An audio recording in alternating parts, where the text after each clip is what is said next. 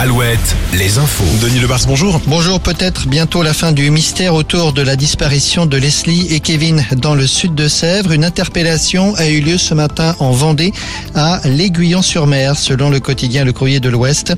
C'est une connaissance des deux jeunes gens qui a été interpellé, un jeune d'une vingtaine d'années. Il pourrait s'agir de Tom, celui qui avait prêté sa maison le soir de la disparition après et qui participait à une rêve party. On sait qu'il avait échangé beaucoup de SMS avec Leslie. Il vit en Vendée depuis que sa maison de Prague a été placée sous scellé.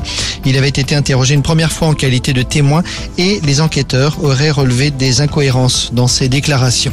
Noël Legrette a démissionné ce matin après 12 ans passés à la tête de la Fédération française de football.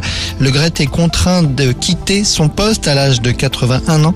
C'est le nazérien Philippe Diallo qui va assurer l'intérim jusqu'à l'élection d'un nouveau président.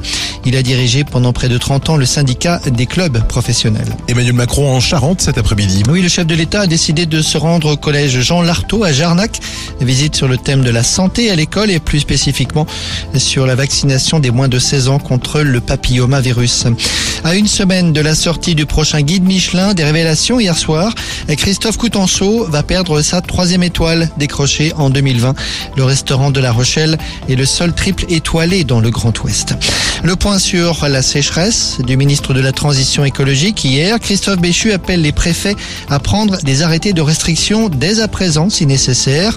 L'an passé, les premiers arrêtés avaient été pris début avril dans le Maine-et-Loire et en Poitou-Charentes et on parlait déjà de précocité. Voilà qui nous conduit à la météo.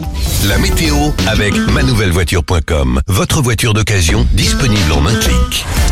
Comme hier, un temps ensoleillé, froid et agité cet après-midi avec une exception sur la Bretagne ces prochaines heures, le passage d'une perturbation pluvieuse.